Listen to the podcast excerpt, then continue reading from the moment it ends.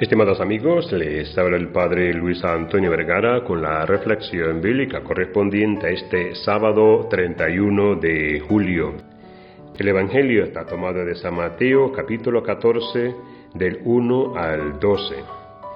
El 31 de julio es la fiesta de San Ignacio de Loyola, fundador de la Compañía de Jesús, conocida como los jesuitas orden que desempeñó un importante papel en la contrarreforma. El santo maestro de los discernimientos de espíritu es además patrono de los ejercicios espirituales, de los retiros y de los soldados. El proceso de conversión de San Ignacio se inició al leer el libro Vida de Cristo. Al reflexionar sobre esta lectura y la vida de los santos, se cuestionaba a sí mismo, ¿y si yo hiciera lo mismo que San Francisco o Santo Domingo? San Juan Pablo II señalaba que Ignacio supo obedecer cuando en pleno restablecimiento de sus heridas, la voz de Dios resonó con fuerza en su corazón.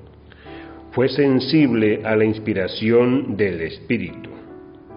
El lema con que más santificaba el santo era para mayor gloria de Dios.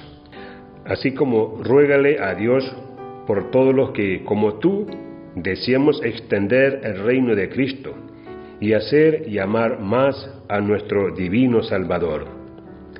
Una de las grandes obras dejadas por San Ignacio es el libro Ejercicios Espirituales. El Papa Pío XI indicó en una oportunidad que el método ignaciano de oración guía al hombre por el camino de la propia abnegación y del dominio de los malos hábitos a las más altas costumbres de la contemplación y el amor divino.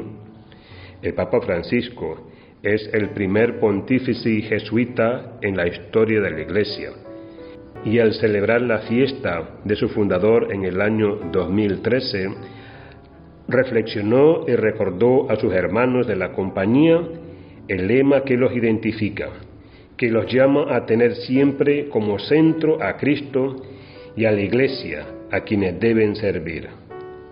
Que Dios les bendiga a todos.